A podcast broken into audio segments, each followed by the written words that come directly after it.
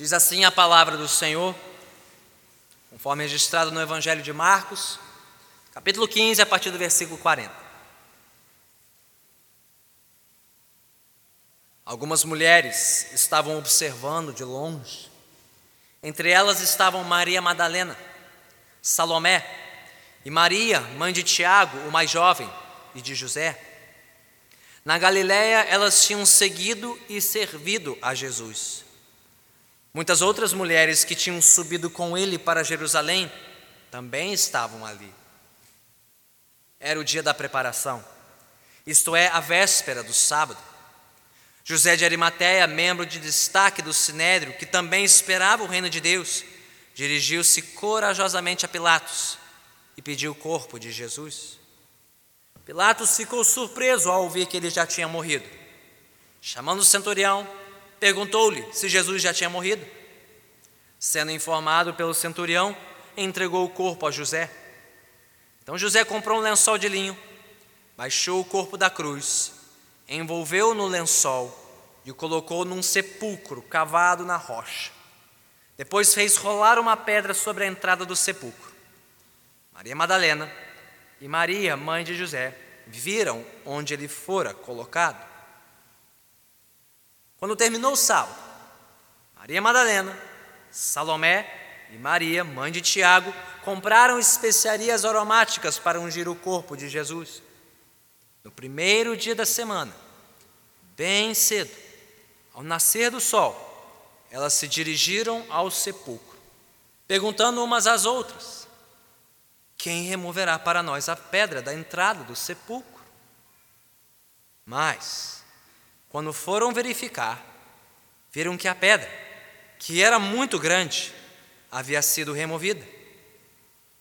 Entrando no sepulcro, viram um jovem, vestido de roupas brancas, assentado à direita, e ficaram amedrontadas. Não tenham medo, disse ele. Vocês estão procurando Jesus, o Nazareno, que foi crucificado. Ele ressuscitou não está aqui. Vejam o lugar onde o haviam posto. Vão e digam aos discípulos dele e a Pedro: Ele está indo adiante de vocês para Galiléia. Lá vocês o verão, como ele lhes disse. Tremendo e assustadas, as mulheres saíram, fugiram do sepulcro e não disseram nada a ninguém, porque estavam amedrontadas. Louvado seja Deus. Pela Sua palavra, oremos.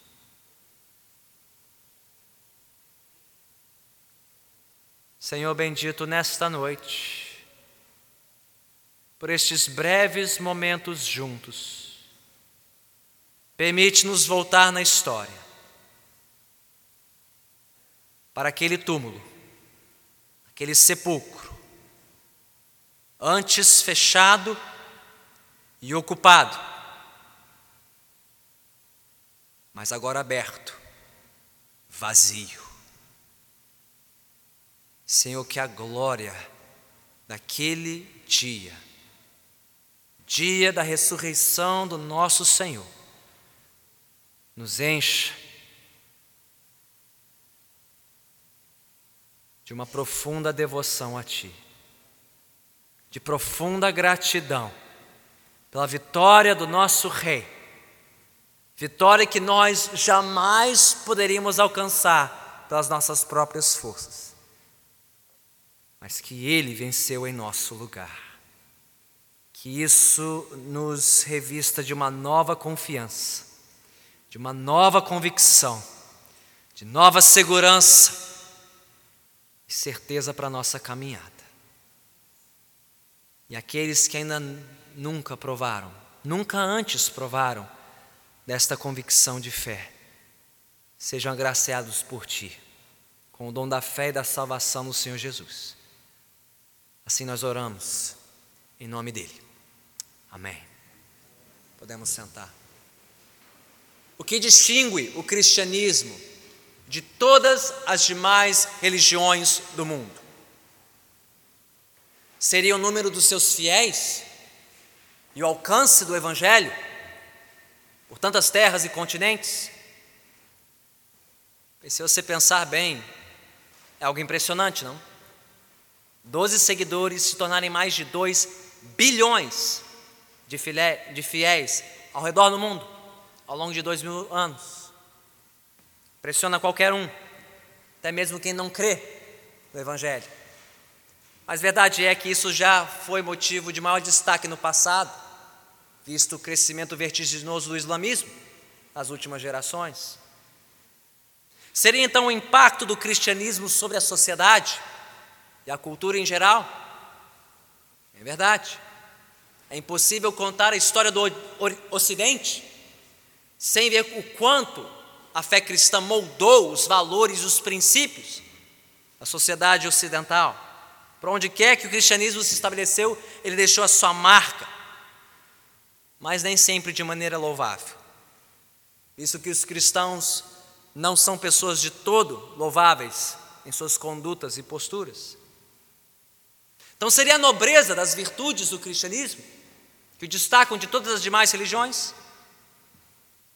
Até mesmo quem não compartilha da fé cristã admira as virtudes cristãs, admira o amor sacrificial de Cristo e dos seus fiéis. Mas a verdade é que outras religiões defendem virtudes semelhantes, apesar de terem razões e motivações diferentes para praticar essas virtudes. Então, pastor, o que faz da fé cristã sem igual, sem par neste mundo? O que ela tem de único, que eu não encontrarei em nenhum outro credo, nenhuma outra religião praticada neste planeta?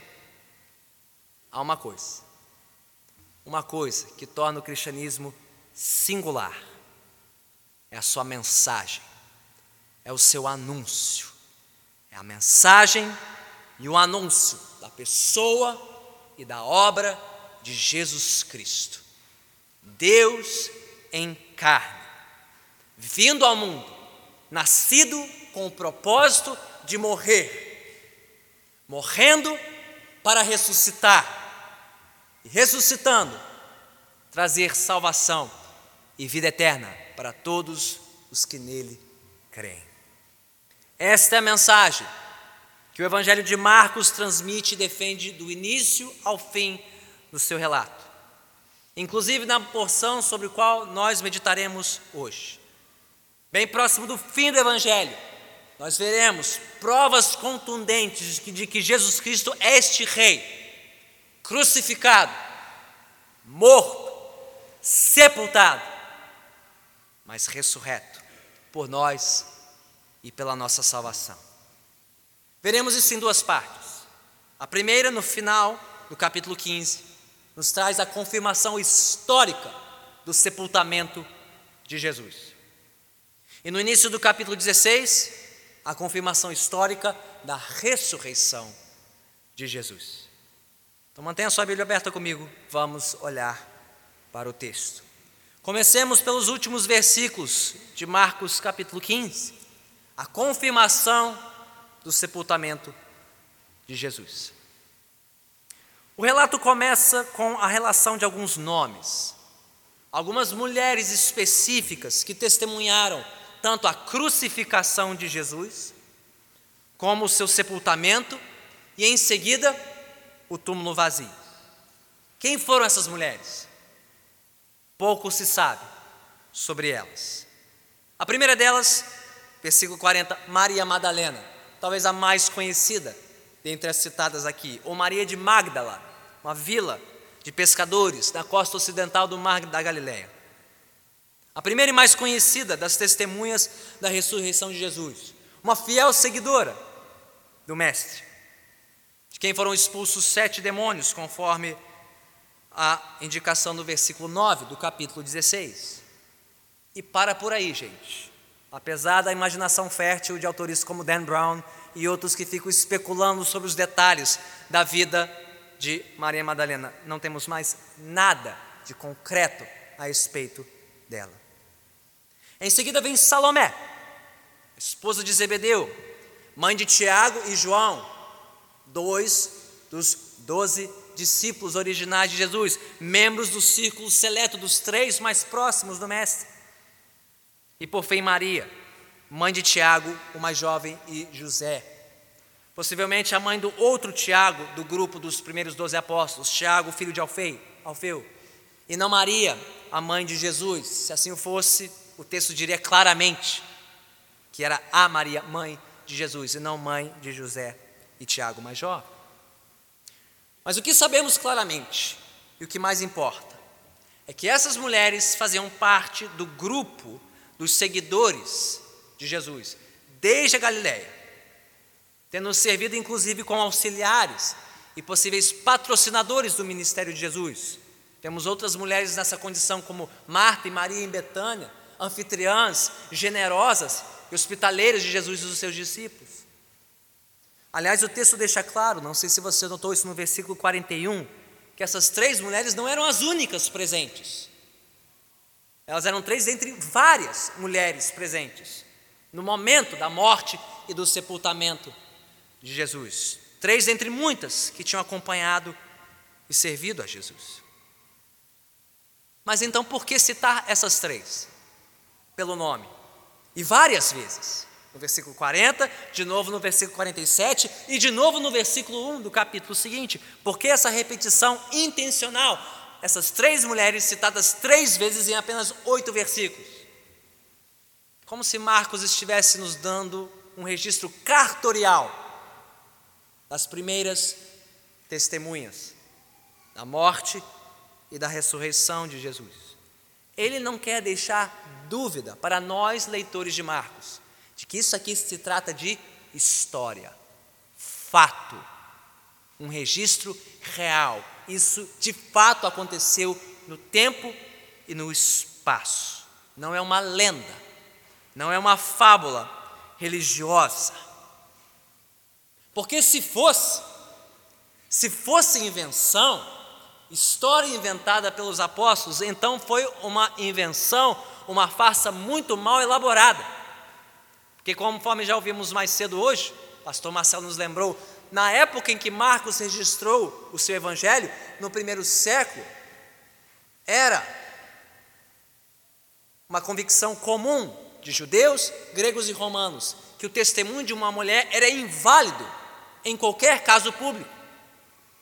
Era um preconceito estabelecido nessas culturas, naquela sociedade, de que mulheres não poderiam depor no tribunal porque elas eram consideradas indignas da confiança, sem palavra. Então, se isso fosse invenção, por que inventar que justamente três mulheres testemunharam a morte, o sepultamento e a ressurreição de Jesus? Aliás, segundo o filósofo pagão Celso, do segundo século, o grande opositor do cristianismo na época, uma das principais razões pelas quais ele e tantos outros criam que o cristianismo era falso, era porque as primeiras testemunhas da ressurreição eram justamente mulheres. E segundo Celso, todos sabiam na época que mulheres eram histéricas e indignas de confiança. Está aí, os primeiros canceladores do evangelho. Isso não é novidade. Não é de hoje que o Evangelho vem sendo cancelado pelos seus críticos e opositores. Portanto, à luz desse contexto histórico, por que Marcos e os demais evangelistas mencionariam o testemunho ocular, ocular das mulheres nesses eventos, a não ser que fossem verdadeiros? E mais, a grande ironia aqui é que, diferente dos discípulos machos, muito machos, como Pedro e Tomé, que disseram que iriam a Jerusalém morrer com Jesus, mas não se encontram em lugar nenhum neste momento, fugidos, distantes do Mestre, na sua hora mais grave. Não foram os homens, mas as mulheres que tiveram a coragem de acompanhar a crucificação e o sepultamento de Jesus, mesmo a uma distância segura. E depois compareceram ao terceiro dia no túmulo dele. Mas elas não foram as únicas testemunhas. Há outra testemunha aqui, uma quarta, mencionada no versículo 43. Temos um outro personagem crucial e corajoso nesta transição de Jesus do seu corpo da cruz para a sepultura. Seu nome? José de Arimateia. Também sabemos muito pouco a seu respeito, além do que nos é contado aqui nos relatos paralelos dos outros evangelhos. Sabemos que José de Arimateia era um membro de destaque do Sinédrio, que era o Sinédrio, a corte religiosa máxima dos judeus, aquela corte que havia condenado Jesus e entregue a Pilatos para ser crucificado. Também podemos deduzir pelos detalhes aqui que ele era um homem rico, de posses, inclusive desse novo túmulo cavado na rocha, um bem valiosíssimo para poucos naquela época. Mas ele não era um judeu qualquer. Ele era um membro dissidente do Sinédrio. Diz o texto, no versículo 43, que ele esperava o reino de Deus. Isso não era comum para os saduceus, que não falavam em volta do Messias, não falavam em reino vindouro, estavam contentes com o seu poder, com a ordem das coisas. José de Arimateia não, ele esperava mais, esperava um reino, esperava um rei. E tudo nos leva a crer aqui que ele cria que Jesus era este rei prometido por Deus. Ele era um discípulo, um seguidor secreto de Jesus, mas que deixou o sigilo de lado na hora que mais importava. Apesar de toda a cautela que este homem demonstrou até aqui, na sua identificação com Jesus, tudo isso foi lançado ao vento, quando ele aproximou-se de Pilatos e requisitou o corpo de Jesus para sepultá-lo. Diz o texto, no versículo 42, que foi no dia da preparação, na véspera do sábado, dia de descanso dos judeus, ou seja, até às seis horas da tarde de sexta-feira, quando começaria oficialmente o sábado dos judeus. Como Jesus havia falecido às três horas da tarde, para surpresa dos próprios romanos, inclusive de Pilatos, aqui no versículo 44, porque uma vítima de uma morte de cruz poderia agonizar dias, até sangrar e morrer por asfixia, pendurado, suportando o peso do seu corpo numa cruz. Em pouco tempo, Jesus desfaleceu, morreu. José de Arimateia correu com o pedido do corpo de Jesus a Pilatos, a fim de sepultá-lo no seu sepulcro, da sua família, antes do dia de sábado. Então repare bem a coragem do pedido deste homem. Ele estava pedindo para sepultar como se fosse membro da família dele, alguém condenado pela corte da qual ele participava. Sepultar na sepultura da família dele alguém condenado pelos romanos, os donos do pedaço. José de Arimateia corria grande perigo e risco ao se identificar assim com o condenado e crucificado Jesus. Risco perante os seus colegas judeus, risco perante as autoridades romanas que perguntariam: Você é quem dele? Por que você quer o corpo de Jesus? Para sepultar no túmulo da sua família. Por que ele correria tamanho risco? Por que José de Arimateia colocaria em risco sua reputação, seu status, sua segurança? A não ser que ele cresce que Jesus era o Rei prometido, Filho de Deus encarnado, o Messias vindo para salvar o seu povo. Aliás, porque incontáveis multidões de homens e mulheres ao longo de toda a história, como José de Arimateia, e as mulheres também correndo perigo aqui, indo e vindo, acompanhando o trajeto do corpo de Jesus, porque tantos ao longo da história colocariam tudo a perder. Seus bens, suas posses, suas liberdades, sua segurança, seu status, sua reputação, até mesmo a sua integridade física, sua própria vida. Por associação a um homem condenado e crucificado como Jesus, a não ser que ele fosse verdadeiramente o Filho de Deus, o Rei dos Reis, o Senhor dos Senhores. Por sinal, você faria o mesmo? Você estaria disposto a colocar tudo em jogo? Por associação a um homem condenado, ao crucificado Jesus? Amizades, carreira, status, reputação? Simplesmente por se identificar como um seguidor de Jesus Cristo? Você que se diz um discípulo e seguidor de Jesus, tem agido assim? Sem medo das consequências de ser identificado como um cristão? Em seu lar, no seu trabalho, entre seus colegas e amigos? Seus conhecidos e familiares? Que tipo de testemunha e seguidor de Jesus você é? Por mais importante que tenha sido a coragem de José de Arimateia e das mulheres também, não podemos deixar de notar a ênfase maior do texto no destino físico do corpo crucificado e morto de Jesus. Sai no versículo 43, 45 e 46, para não deixar dúvidas sobre o que de fato aconteceu com o corpo de Jesus. Primeiro, Jesus não apenas aparentou estar morto, ele não apenas desmaiou, fingiu-se de morto para ser resgatado da cruz, como alguns sugerem até hoje e chamam isso de noticiário e jornalismo, para vender revista na Semana Santa. Não. Ele de fato morreu. Ele teve a sua morte comprovada por um centurião romano.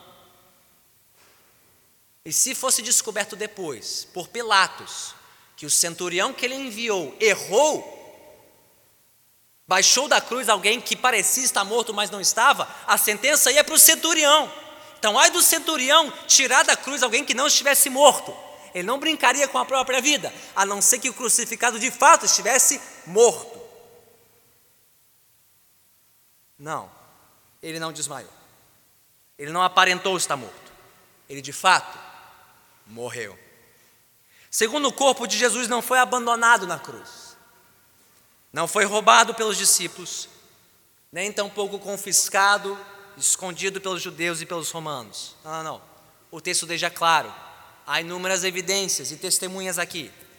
O corpo de Jesus foi oficialmente transferido, sob as ordens de Pilatos, para José de Arimateia, que, conforme o procedimento padrão dos judeus, o envolveu e o preparou para ser enterrado numa sepultura familiar.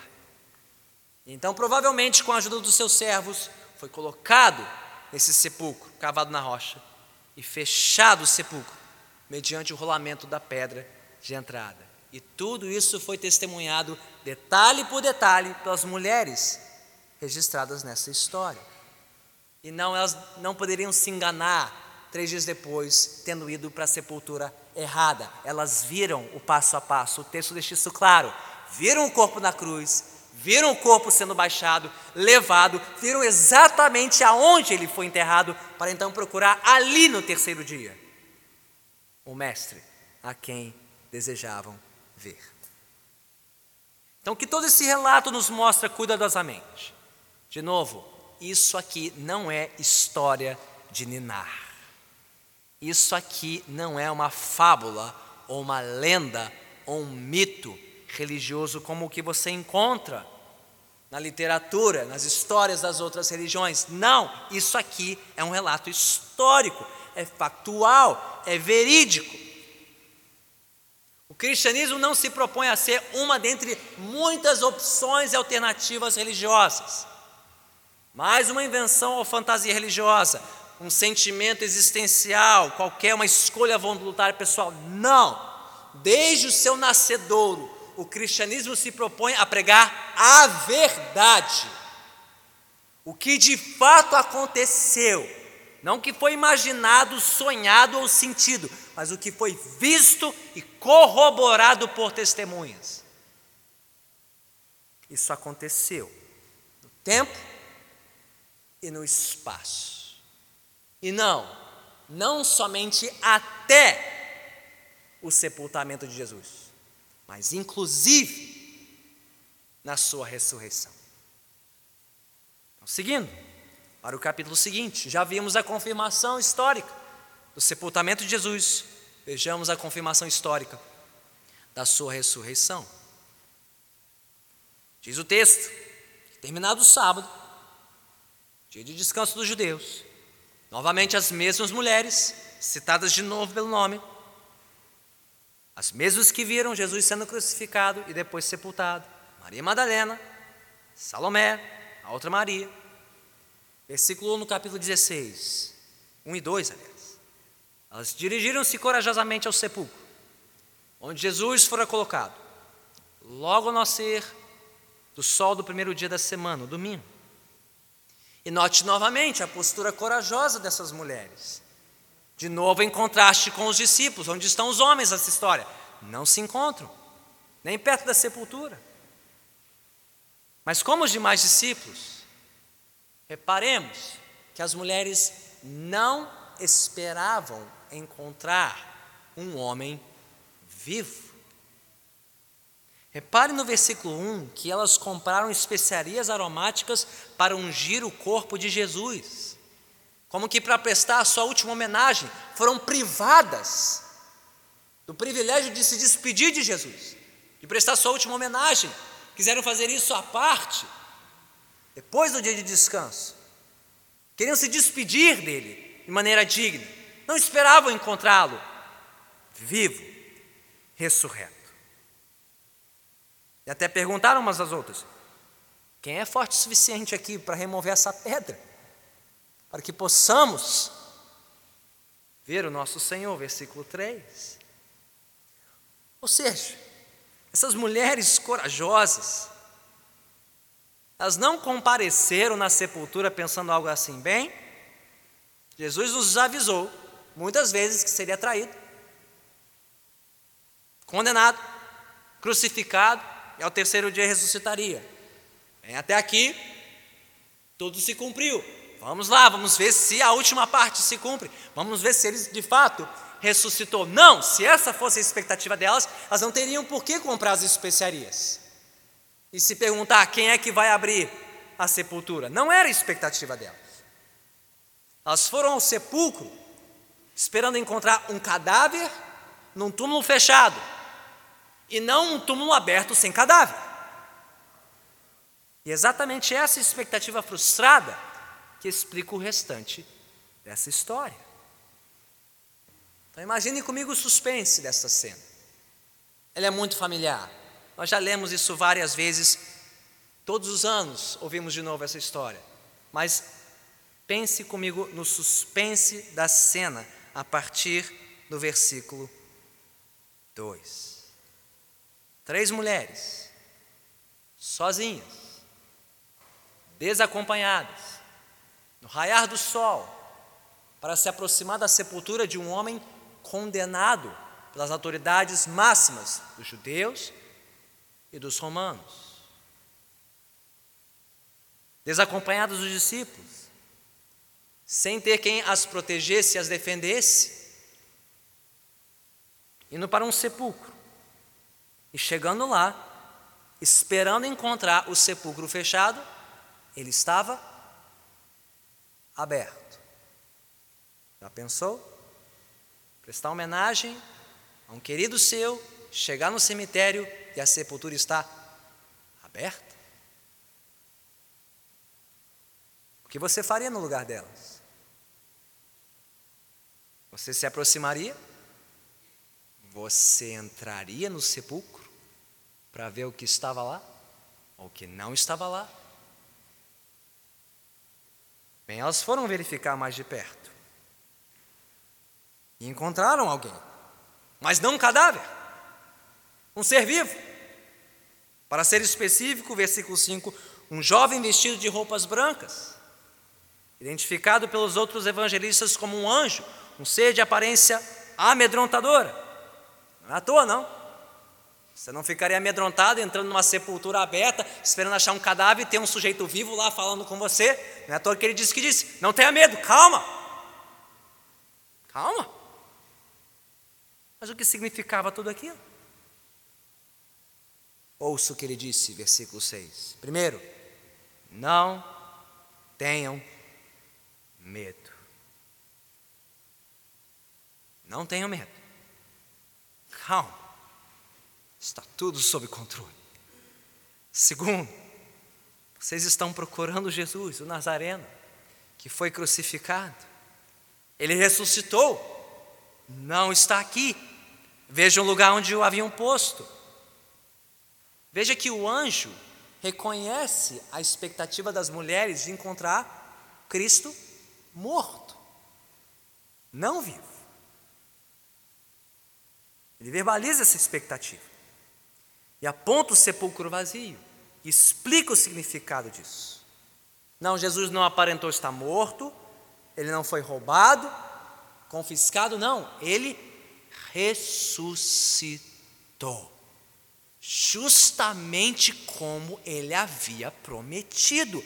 Tudo estava se cumprindo, o roteiro estava prosseguindo conforme a vontade de Deus. Traído, condenado, crucificado, ressurreto. Está tudo seguindo o roteiro previsto por Jesus. Por isso, Terceiro e por fim, versículo 7. Vão e digam aos discípulos dele e a Pedro: Ele está indo adiante de vocês para Galiléia. Lá vocês o verão, como ele lhes disse. Junte tudo isso. E o que, que o anjo estava dizendo àquelas mulheres, em outras palavras? Por que, que elas não tinham que temer? Por que, que elas não deveriam ter medo? Porque apesar das aparências apontarem para o contrário, tudo estava seguindo o plano do Mestre. Cada detalhe estava encontrando o seu lugar. Tudo que Jesus havia dito a seu respeito, inclusive a sua ressurreição e a sua reunião com os discípulos da Galiléia, tudo estava se cumprindo. Por mais que tudo parecesse conspirar contra o cumprimento das palavras de Jesus. Pelo contrário, tudo estava se cumprindo. Jesus estava no controle, ele logo estaria com seus discípulos de novo. Agora, isso acalmou as mulheres? Não. Elas creram de imediato nas palavras? Aparentemente não. É mais uma ironia dentre muitas desse evangelho, porque muitas vezes Jesus tinha dito para os seus discípulos para ficarem quietos, calados a respeito de quem ele realmente era, até que ele ressuscitasse. Então poderiam falar. E agora que ele ressuscitou, e o anjo diz: podem ir e falar, agora que as mulheres poderiam finalmente soltar a voz e dizer: é verdade, ele ressuscitou. Diz o texto no versículo 8: tremendo e assustadas, elas saíram e fugiram do sepulcro e não disseram nada a ninguém, porque estavam amedrontadas.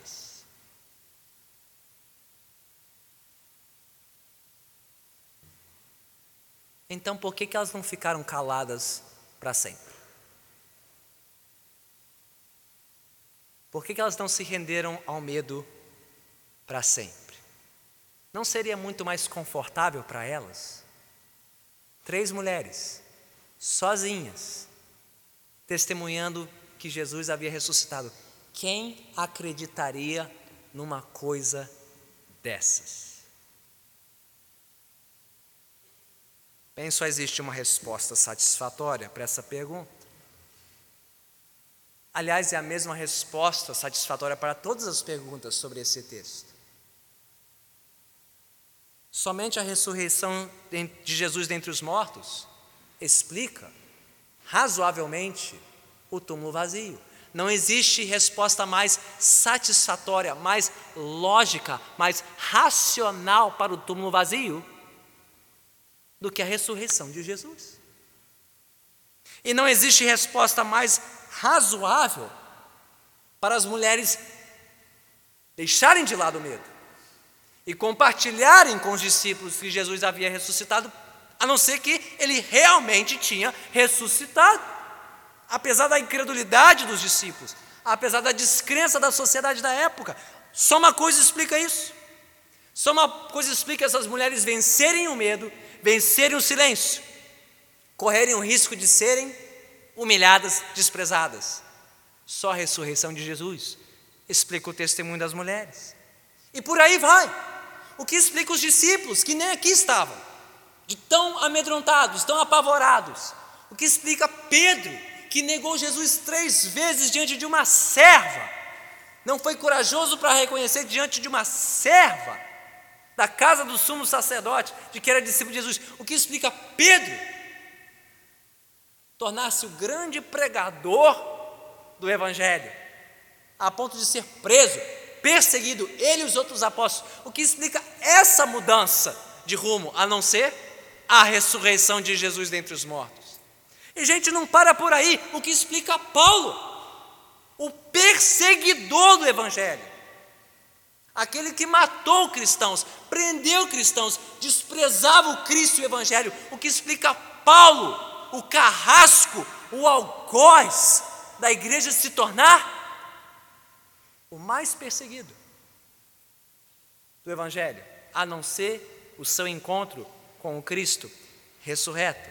Ou seja, nada explica melhor o relato da ressurreição do que a ressurreição de Jesus. Não encontramos uma outra solução satisfatória para este mistério. Mas o que está em jogo aqui, gente, mais do que o peso do testemunho das mulheres, mais do que o peso do testemunho dos apóstolos, de Pedro e de Paulo, o que está em jogo aqui são as próprias palavras do Senhor Jesus, porque ele foi o primeiro a avisar e anunciar que ressuscitaria. O que está em jogo aqui é a veracidade das palavras do Rei Jesus. E não, não foram os discípulos e apóstolos que colocaram palavras na boca de Jesus ao registrarem os seus evangelhos. Por que, que eles cometeriam uma loucura dessas? Se a ressurreição fosse uma fraude tão facilmente comprovada, por que, que eles arriscariam jogar fora tudo que Jesus fez e ensinou por causa de uma fraude, uma invenção, uma farsa? Não. Isso não foi invenção dos discípulos, foi o próprio Senhor Jesus quem disse, quem prometeu: ao terceiro dia eu ressuscitarei. E se um homem diz isso, antes mesmo de morrer, e no terceiro dia ele ressuscita, quer dizer que ele não é apenas homem, ele é Deus e homem, ele é o Deus encarnado, ele é o próprio Filho de Deus vindo ao mundo, e mais, se ele morre, e ressurge dentre os mortos, é porque ele tem poder sobre a vida e a morte. E mais, se ele foi liberto da morte, é porque ele tomou a sentença da morte e cumpriu a sentença da morte. Quando um preso é liberto, tendo cumprido a sua pena, a pena não pode ser mais imposta, imputada sobre o, o preso. Cristo morreu e foi liberto da sentença da morte, prova de que a sentença foi cancelada anulada, está cumprida, e todos que nele creem agora estão libertos desta sentença de morte. Ele é Deus em carne, o próprio Deus que tomou sobre si a minha morte e a sua morte, para que nós tivéssemos vida e salvação eterna.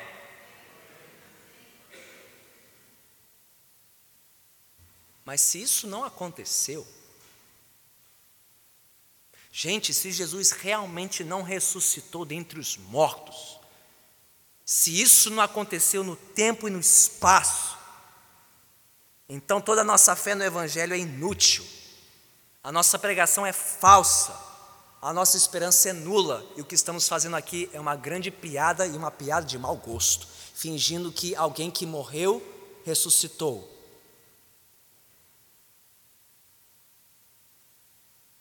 Mas isso aconteceu. Cristo ressuscitou. O morto reviveu e venceu a morte que quer dizer que a nossa fé tem fundamento, a nossa pregação é verdadeira, a nossa esperança é viva. Então, de duas, uma. Ou você crê nos fatos, mais que comprovados e testemunhados, ou você crê como ensina a Escritura Sagrada que Jesus não é apenas um guru, um curandeiro, um homem iluminado, o maior psicólogo ou professor de todos os tempos, ou você crê, como diz a palavra, que Ele é o Deus em carne, vindo ao mundo para nos salvar, morrer a nossa morte para nos trazer vida e salvação dos nossos pecados, ou você crê nisso para a salvação eterna da sua alma.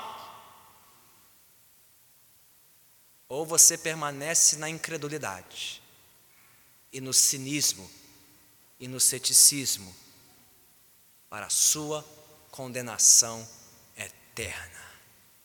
Porque um dia você também o verá. Um dia todos nós o veremos vivo, glorificado, exaltado, retornado à terra para julgar vivos e mortos. Você crê? Você crê no Senhor Jesus. Você crê e de coração confessa que Deus o ressuscitou dentre os mortos, tendo pago a nossa sentença no Calvário? Pois, segundo a Escritura, todo aquele que confessar com a sua boca que Jesus Cristo é o Senhor, e em seu coração crer que Deus o ressuscitou dentre os mortos, este e somente este será salvo. Mas há mais uma razão para você crer e confiar. Quando as Escrituras falam da ressurreição de Jesus, elas não falam apenas da certeza daquilo que já passou há dois mil anos, que aconteceu nos arredores de Jerusalém há dois milênios. Não. Fala de algo que ainda vai acontecer que está por vir e que todos que creem em Jesus aguardam até o fim. Nós, os que cremos em Jesus, os que pertencemos a Ele, nós também um dia seremos ressuscitados, restaurados. Quando Jesus voltar para reinar neste mundo, no seu reino glorioso e eterno.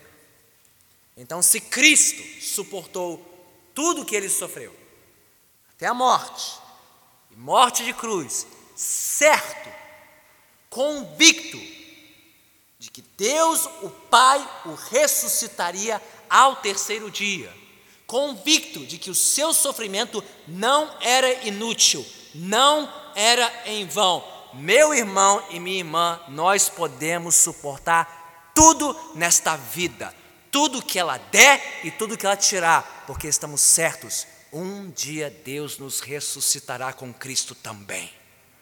A nossa vida não terminará aqui na cova, mas durará por toda uma eternidade com o nosso Rei e Salvador Jesus Cristo. Então não há nada, absolutamente nada que você possa sofrer ou perder nesta vida que o Senhor não possa suprir e repor na glória eterna. Você não precisa temer a perda dos seus bens e das suas posses, porque pela sua ressurreição, Jesus Cristo garantiu para nós uma herança eterna e de valor incalculável. Você não precisa temer a perda da sua saúde e do seu vigor físico, porque pela sua ressurreição, Jesus Cristo garantiu para nós um corpo glorioso e incorruptível. Sem crise de coluna, sem pedra na vesícula, sem asma, bronquite, rinite alérgica. Glórias a Deus por isso.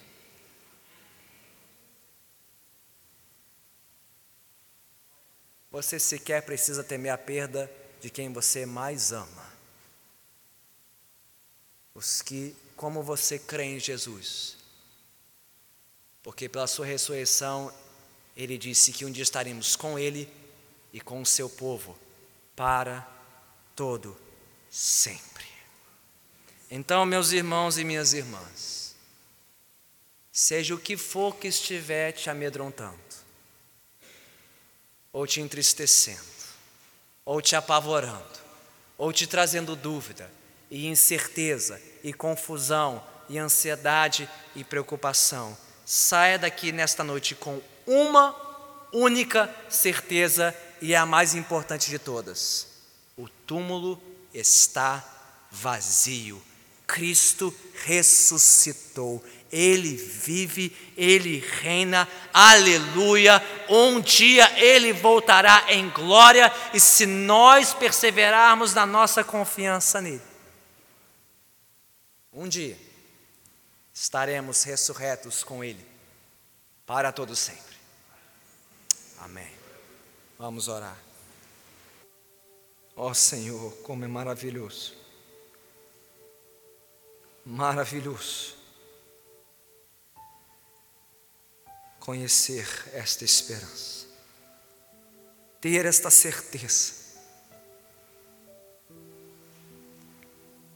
Procuramos em vão em outros lugares, onde depositar a nossa esperança, a nossa confiança. Uns nos outros, em nós mesmos, nossa força, nossos bens, nossos planos e projetos, mas só em Ti, só em Ti, somente em Ti, temos plena certeza. Cristo veio, Cristo morreu, Cristo ressuscitou, Cristo voltará e nos reunirá com Ele para todo sempre. Que esta certeza ilumine a nossa caminhada, guie os nossos passos, enfrentando momentos de dúvida, de medo, de incerteza, Senhor, que nos apeguemos mais firmemente à esperança que professamos em Jesus. Que voltemos o nosso olhar para aquele que olhou para ti até o fim e foi obediente até a cruz e o túmulo vazio. Senhor, que a glória da ressurreição do nosso Mestre nos dê novo vigor, novo ânimo, nova disposição para perseverarmos na nossa jornada por este mundo.